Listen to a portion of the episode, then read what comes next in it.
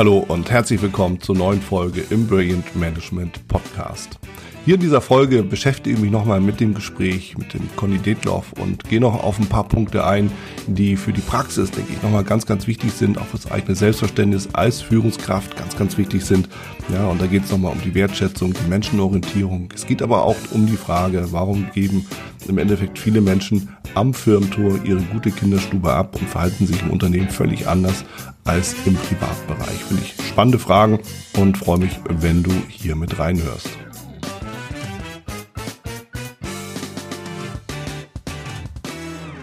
Was können wir jetzt aus dem Gespräch mit Conny Detloff mitnehmen?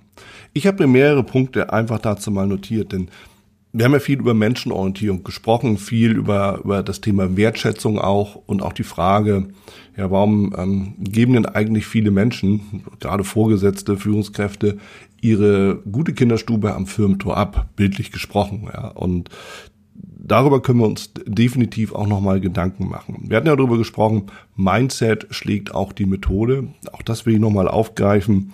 Und äh, eben auch die, diese, diese Frage, ähm, kann man eigentlich Methoden lernen, kann man Mindset lernen und können wir vor allen Dingen von außen Einfluss auf andere Menschen nehmen. Deshalb diese Punkte will ich nochmal diskutieren. Und da starten wir nämlich direkt auch mit Menschenorientierung, mit der Wertschätzung. Das ist ja so ein Thema, mit dem ich immer wieder auch äh, in den Trainings konfrontiert werde. Natürlich sind die meisten Menschen, mit denen wir zu tun haben, in irgendeiner Art und Weise mit Menschenorientierung dabei, sonst würde das soziale Leben überhaupt nicht funktionieren. Ja, also das heißt, in gewisser Weise sind wir ja sozialisiert.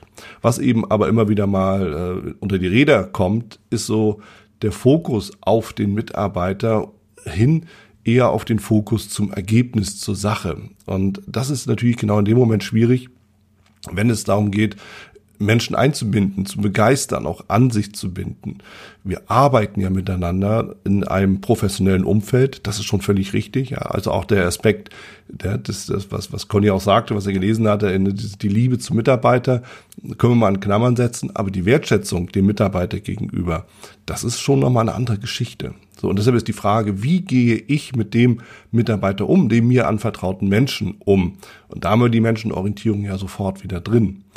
Und ich gehe sogar so weit und sage, wenn es dir gelingt, wirklich eine gleichartige Wertschätzung jedem einzelnen Mitarbeiter und Menschen gegenüber auch zu leben, dann kommt es gar nicht so sehr darauf an, welche Worte du wählst oder ob du die einzelnen Führungsinstrumente genauso anwendest, wie sie im Lehrbuch stehen, oder ob dir einfach mal ja ein salopper Spruch rausrutscht. Wenn die Grundhaltung stimmt, die, die Wertschätzung grundsätzlich auch erkannt wird, dann rutscht auch so einiges durch, was wir vielleicht mal so als Flachsen, äh, Flachsen Spruch sehen oder als äh, gewisse naja, Grobheit, ja, wo wir auch mal so einen lockeren Spruch rüberbringen können, ist diese Wertschätzung nicht da wird jeder lockere Spruch sofort als Angriff gewertet. Und das ist natürlich in dem Moment eine ganz, ganz schwierige Situation, wenn es eben darum geht, sich für oder gegen einen Arbeitgeber zu entscheiden. Wenn mal das Telefon klingelt und der Personalberater dran ist und genau diesen Mitarbeiter abwerben will, dann wird er sich überlegen, sagen, Moment mal, wie werde ich hier eigentlich behandelt? Wie geht jemand mit mir um?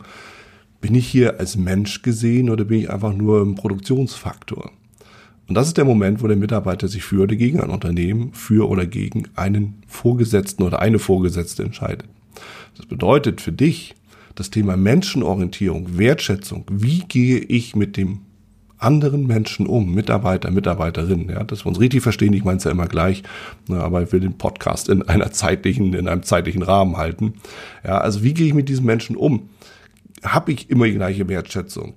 obwohl wir natürlich als vorgesetzte Mitarbeiter eine gewisse professionelle Distanz auch wahren müssen. Deshalb dieses Thema der Liebe mal in Klammern gesetzt, das geht vielleicht dann doch zu weit.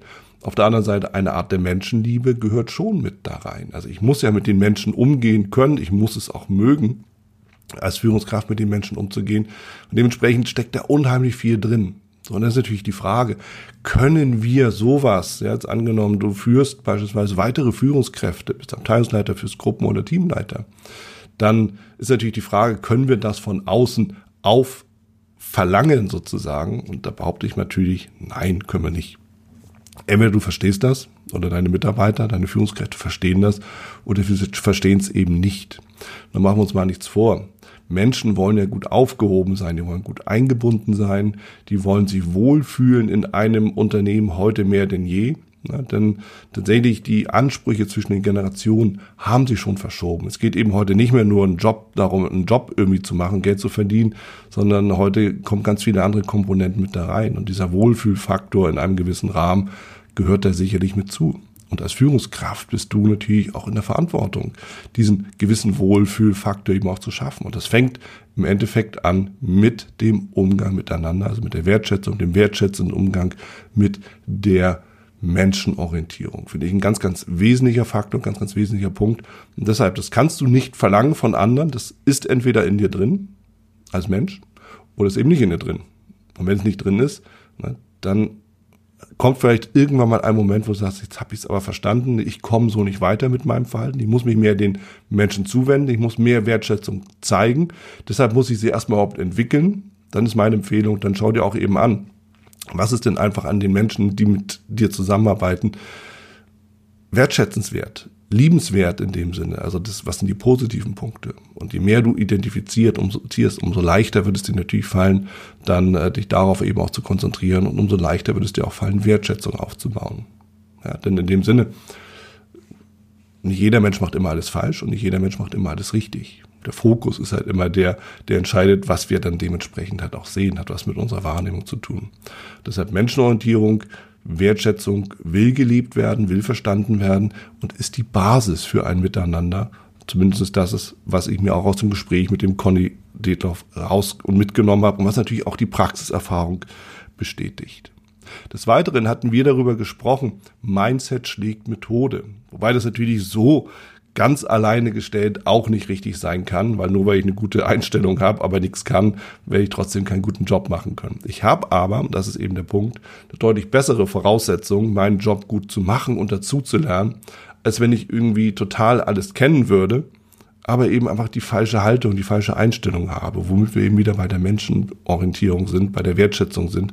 Und finde auch das müssen wir uns immer wieder deutlich bewusst machen, dass es eben tatsächlich darum geht, erstmal muss die Haltung da sein. Wenn ich mit dem Menschen, dem Mitarbeiter oder umgekehrt dem Vorgesetzten nicht zurechtkomme, dann ist es fast schon egal, ob das ein super Crack ist oder eben nicht, weil die Chemie nicht stimmt, weil das Miteinander nicht funktioniert. So, und stellen wir uns mal vor, wir haben einen, einen Kandidaten, der in ein Team kommen soll, der, ja, das völlig falsche, die völlig falsche Haltung hat, menschlich dann dementsprechend vielleicht auch nicht dazu passt, dann wird es nicht funktionieren. Dann wird das, das irgendwann knirschen und das gewünschte Ergebnis wird sie nicht einstellen. Und umgekehrt ist es anders. Wenn es eben tatsächlich darum geht, ein Team zu ergänzen, dann schauen wir uns eben an. Erstens, passt derjenige, diejenige überhaupt in das Team rein? Ne? Ein bisschen von der Menschlichkeit her und von, von, von der Haltung, von der Einstellung her ins Unternehmen. Was kann dieser Mensch? Was kann diejenige, derjenige und was er nicht kann oder sie? muss dann eben gelernt werden. Kann aber auch gelernt werden. Die meisten Dinge lassen sich ja wirklich auch in relativ kurzer Zeit erlernen und äh, dann kann man eben darauf aufsatteln. Aber wenn die, die, Einstellung nicht stimmt, das Mindset nicht stimmt, dann ist jede Methodenkompetenz im Endeffekt für die Katz. Gilt für mich als Trainer ja genauso. Würde ja auch, würde ja auch keiner zuhören, egal ob ich es könnte oder nicht. Ja, wenn bei mir dann nichts rüberkommen würde. Das ist zumindest auch hier meine entsprechende Überzeugung. Und ein dritter Punkt, auch das hat viel mit Verhalten zu tun und auch mit Wertschätzung und, und äh, der Menschenorientierung, ist das, was ich aber auch immer wieder beobachte, was mir auch in den Trainings immer wieder berichtet wird, ist so die Frage, warum geben Menschen im Endeffekt ihr, ihre gute Kinderstube an, am Firmentor ab und sind privat völlig anders als im Beruf?